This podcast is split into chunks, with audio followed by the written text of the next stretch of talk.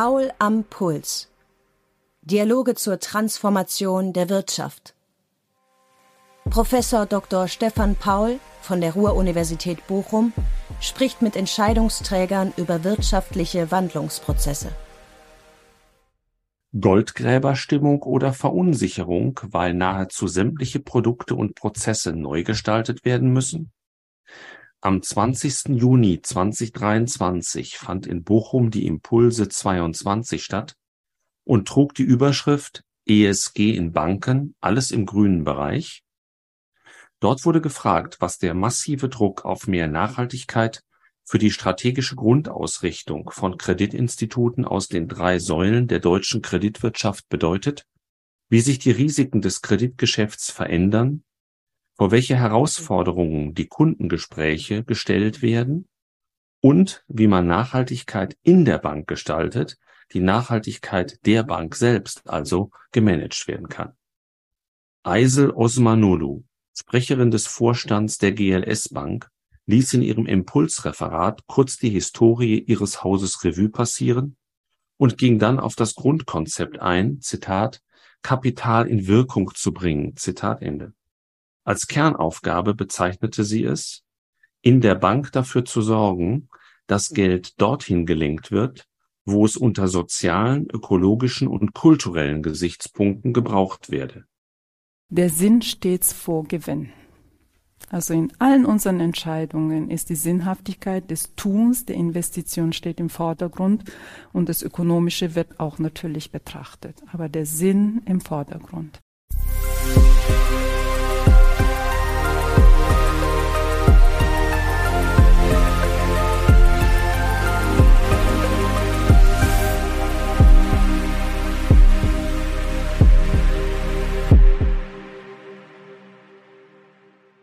Ja, schön, dass Sie alle hier seid, auch bei dem schönsten Wetter. Wir hatten so ein bisschen mal ähm, überlegt, gehen die Menschen jetzt am Chemnader See oder kommen sie doch?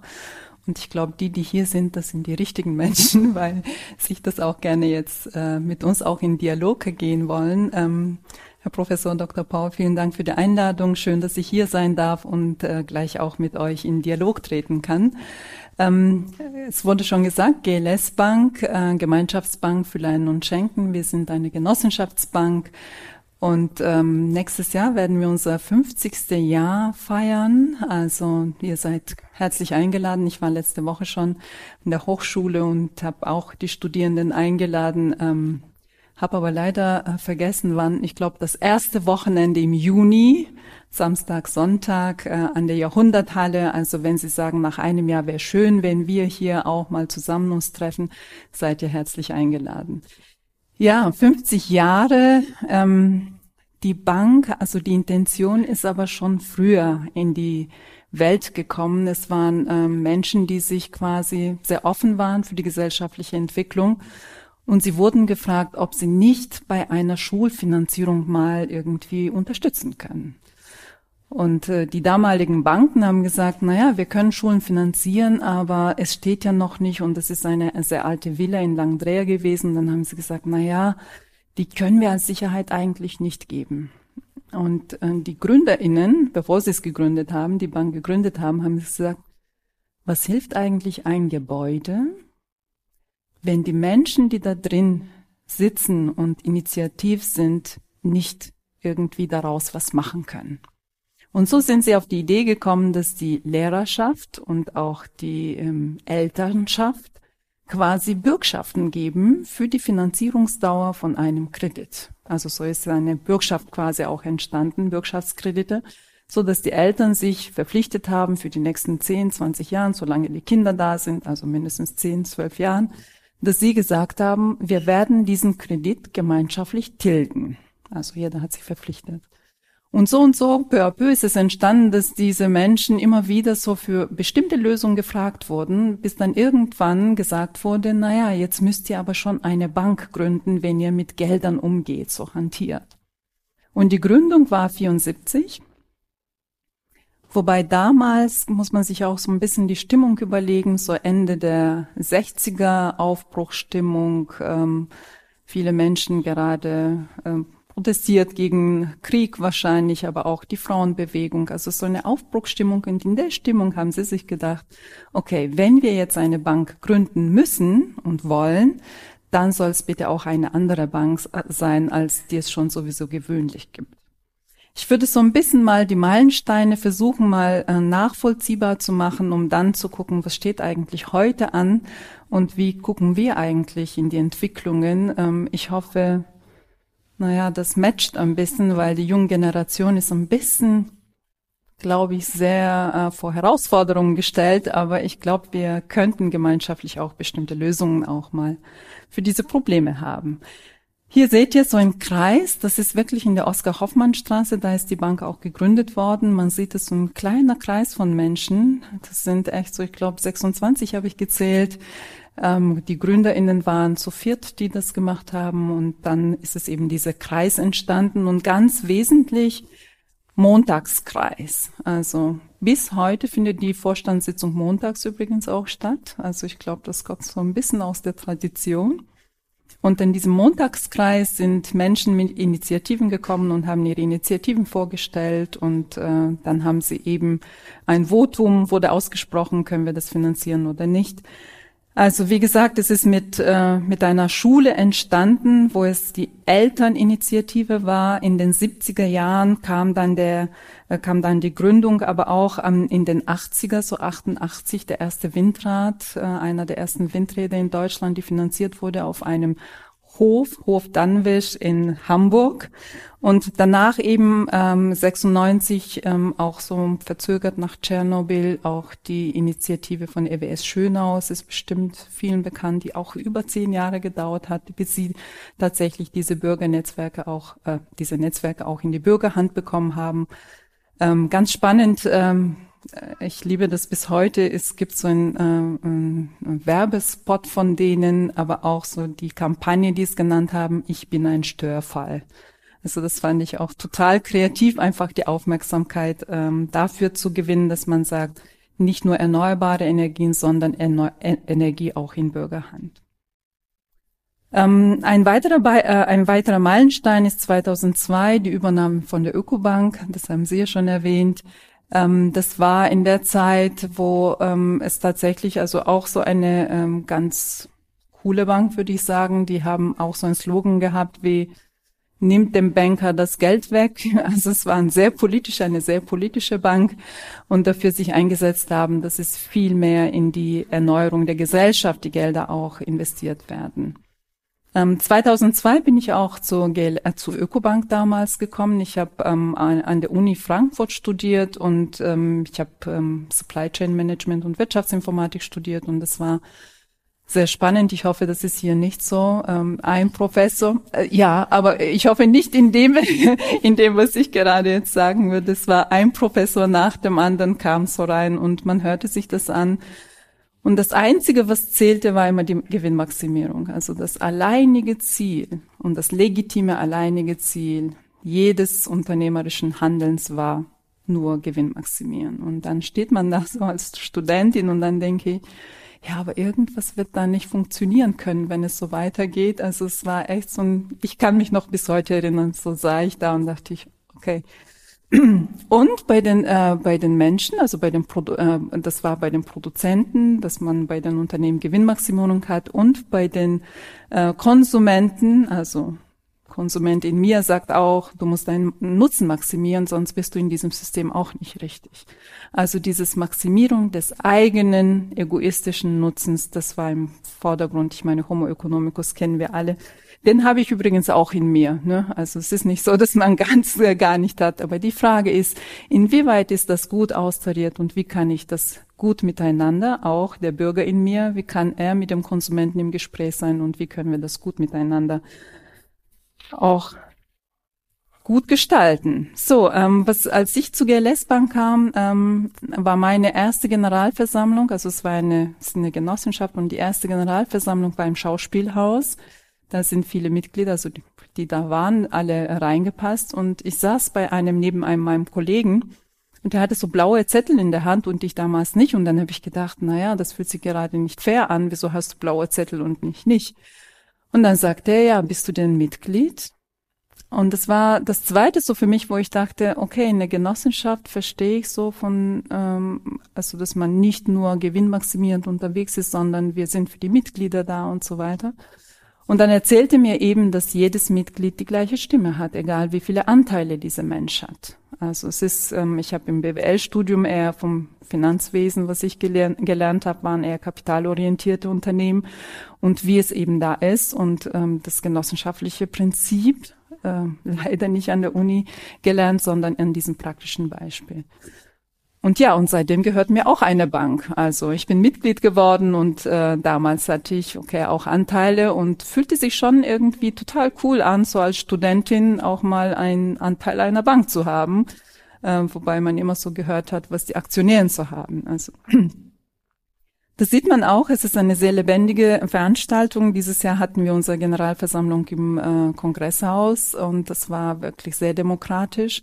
Es gibt bestimmte Satzungsänderungen und da muss man einstimmig quasi von allen Anwesenden und ein Mitglied hat gesagt, nee, das kann ich nicht nachge äh, mitgehen. Das war der Nachschusspflicht. Und ähm, ich sage, okay, ein Mitglied, es ist nicht einstimmig, das ist demokratisch, dann müssen wir das jetzt hier so annehmen. Und natürlich gibt es so das Gefühl, oh, ist das jetzt richtig, dass ein Mitglied über alle anderen entscheidet? Und dann merkt man so, ah, okay, in diesem Demokratischen muss man vielleicht noch einen Schritt weitergehen. Also was braucht es vielleicht auch andere Formen, um das Demokratische auch erlebbar zu machen? Dass es nicht diese Gewinner-Verlierer gibt, sondern dass man sagt, ah, okay, wir haben eine gute Entscheidung getroffen. Ja, ähm, das war die ähm, Generalversammlung und ähm, das damals, als ich dann eingestiegen bin, das ist unser Leitbild von 2004, also als ich 2002, 2003 immer noch studentische Hilfskraft, äh, Werkstudentin und damals ging äh, die Ökobank und die GLS Bank zusammen und es gab einen Prozess, wo es um das neue Leitbild ging und dann war die Frage, wow, kann ich da mitmachen? Und meine damalige Chefin hat gesagt, ja, natürlich. Also so als Studentin weiß man ja nicht, wenn man fertig ist, ob man da ist oder nicht, sondern kann man da irgendwie mitgestalten. Und da war ich äh, dabei. Das war echt ein ganz groß angelegtes ähm, Projekt, ähm, wo viele sich an ähm, einbringen konnten und bis heute hat es diese Gültigkeit. Also es ist ähm, nach wie vor so für mich eine ganz große Orientierung. Es gibt zwei, drei Punkte, würde ich sagen. Heute würde ich es anders beschreiben oder vielleicht auch wörtlich anders ausdrücken. Aber an, an sich, was da drin steht, ist immer unser Leitstern.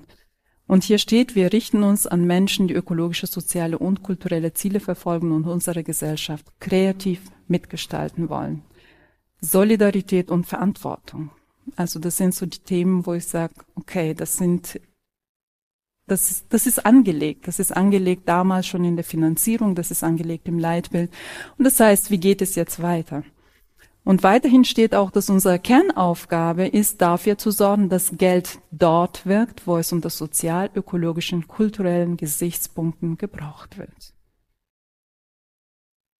Es steht auch ein Absatz, hier sehen Sie das dritte quasi, der dritte Satz steht im Leitbild, der Sinn stets vor Gewinn. Also in allen unseren Entscheidungen ist die Sinnhaftigkeit des Tuns, der Investition steht im Vordergrund und das Ökonomische wird auch natürlich betrachtet, aber der Sinn im Vordergrund. Und das war damals für mich auch als so eine BWL-Studentin Sinn vor Gewinn und gleichzeitig Gewinnmaximierung. Also ich bin mir, ich bin ja völlig überzeugt, dass es keine ähm, Zufälle gibt und deswegen habe ich auch das bei der Ökobank damals dieses Schnipsel gefunden, dass die studentische Hilfskräfte suchen.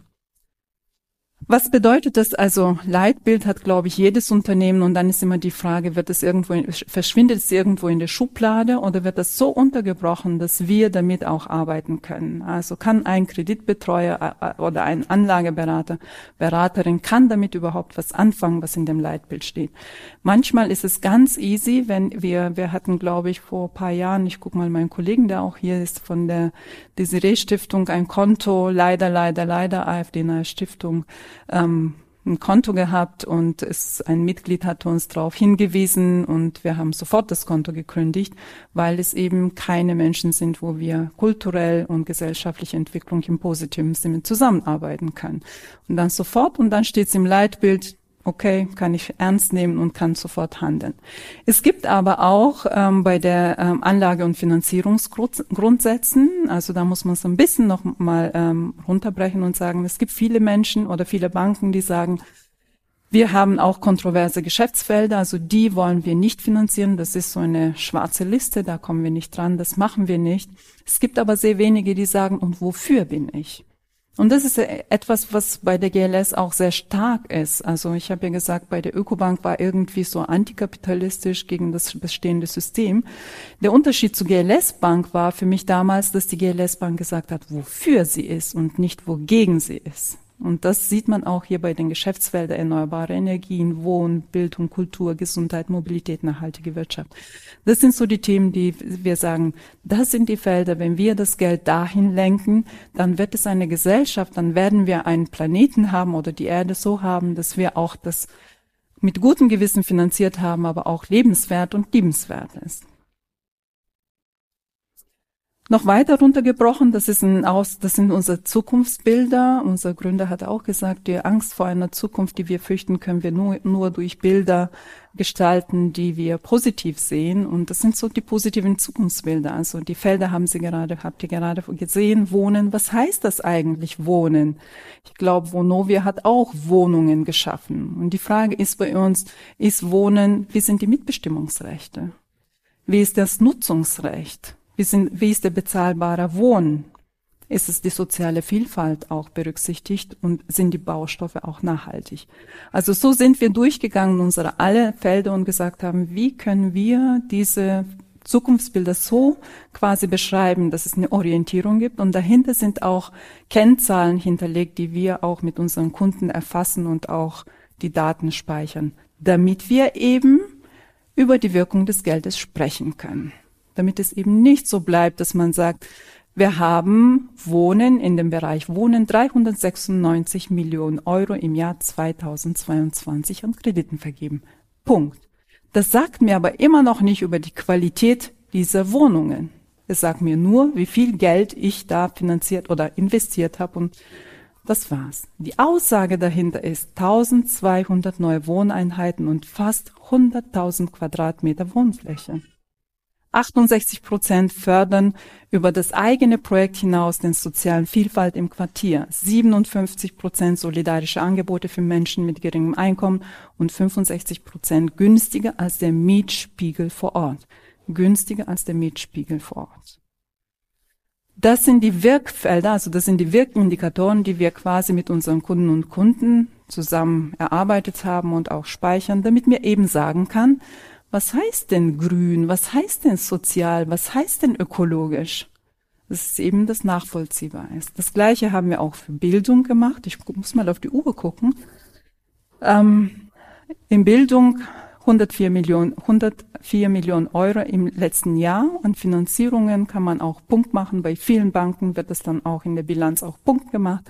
Und die Frage ist, was bedeutet das? 1400 zusätzliche Schul- und Kitaplätze, 96 Prozent führen Umwelt- und Ernährungsprojekte durch, so 67 Prozent führen Maßnahmen zur Bildung in der pluralen Ökonomik.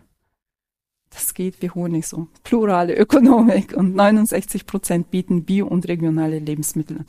Ehrlich gesagt, als ich 69 Prozent Bio- und Lebensmittel, regionale Lebensmittel gelesen habe, habe ich gesagt, okay Leute, kann man das überhaupt zeigen? Ist das nicht schon Standard so mittlerweile? Ist es anscheinend nicht. Erneuerbare Energien genauso. Also was heißt erneuerbare Energien? Wie viel haben wir quasi an äh, Energieeinspeisung gehabt? Und das kann man auch quasi für alle unseren Branchen zu sehen. Sie haben ja gesagt, ungewöhnlich, Menschen- und Wertekultur heißt auch äh, die Abteilung, also äh, Menschen, wir haben es mit Menschen zu tun. Am schönsten ist also, wenn ich so in unserem Leitbild schaue und sage, was heißt eigentlich ein Arbeitsort, ein Lebensort? Ich verbringe ziemlich viel Zeit da. Und es ist ganz wichtig, bei uns im Leitbild steht, ich weiß nicht hier, ob es auch nochmal hier ist, der zweite Satz hat mich sehr beeindruckt. Wir nehmen den Menschen in seiner Gesamtheit aus Körper, Geist und Seele ernst. Ernst nehmen heißt nicht, dass es mir in jedem Gespräch, jede Sekunde, in jeder Stunde auch gelingt. Aber das ist das Ziel, dass wir den Menschen nicht nur aus als Ressource sehen, sondern der Anspruch ist aus Körper, Geist und Seele als diese Einheit. Und das Schönste wäre es natürlich, wenn wir, und das ist unser Anstreben, dass wir diesen Ort als Wirkungsort gestalten. Meine Kollegin Manuela Zenker ist hier, wenn ihr Fragen habt, sie steht gerne zur Verfügung für Fragen. Und es ist eine biografische Entwicklung. Wir, also ich habe ja vorhin gesagt, ich kann meine bestimmte Sachen, diese Zufälle zur Ökobank und gleichzeitig das Hinterfragen des Gewinnmaximierung, kann ich nur nachhinein in diese biografischen Betrachtung mir angucken. Und Wirkungsorte, Arbeitsorte sind Wirkungsorte und das sind biografische Entwicklungsorte. Und wenn wir den Menschen als Ganzheit wahrnehmen und sagen, gleichzeitig deine individuelle freiheitliche Entwicklung ist mir wichtig, aber natürlich auch in diesem Ort, wo wir was uns gemeinsam vorgenommen haben, also in diesem Zusammenspiel individuelle Freiheit und Verantwortung für das Mitmenschliche, für das Unternehmen. Und wie kannst du dich da entwickeln? was brauchst du jetzt, was steht bei dir an. Und das können unterschiedliche Bedürfnisse in der gleichen Stelle unterschiedliche Bedürfnisse sein und darauf zu schauen. Und das ist eben den Mensch drauf zu gucken, was braucht es. Ähm, als ich meine Kollegen gefragt habe, was haben wir denn alles so? Ich war ja letzte Woche in, in der Hochschule und dann gab es auch Unternehmen, die sich vorgestellt haben und ganz viele irgendwie angeboten haben. Und ich habe gedacht, naja, wir haben eigentlich auch ganz viel. Und das sieht man, sieht man auch die Fülle, vor allem das letzte, was wir jetzt ganz unten rechts kann man das sehen, das GLS Zeitwertkonto. Das ist das, ähm, wo Sie quasi einzahlen können, aber auch die Bank zahlt jedem Menschen, jedem Kollegen eine Woche äh, da in diesem Konto ein, so dass man bestimmte Zeit an Freizeit mit bezahlt mitnehmen kann und sagen kann, also sowas wie Sabbatical, bezahltes Sabbatical, entweder irgendwie für eine bestimmte Möglichkeit, jemanden zu pflegen oder Urlaub zu machen oder sich irgendwie was anders äh, nebenbei zu gönnen und vielleicht auch mal früh in Rente zu gehen, wenn man das möchte. Das sind so die Themen, die ich mitgebracht habe. Natürlich wird es darauf ankommen, mh, es wird immer gefragt, was ist denn eigentlich wichtig, wenn man bei der GLS Bank ähm, anfangen möchte oder anfangen sollte. Und das Allerwichtigste ist, dass diese innere Initiative, das innere Anliegen, alles andere ist möglich in unseren Lernwerkstätten. Also wenn Sie bei uns anfangen würden, dann haben wir erstmal ein, zwei Wochen eine Lernwerkstatt Onboarding, würde man heute sagen, wo alle Kolleginnen und Kollegen, die aus unterschiedlichen Abteilungen gemeinsam anfangen und sich kennenlernen, unsere Werte kennenlernen und ihre Abteilung kennenlernen und so ein bisschen der Einstieg mit begleitet wird. Soweit von mir. Vielen Dank.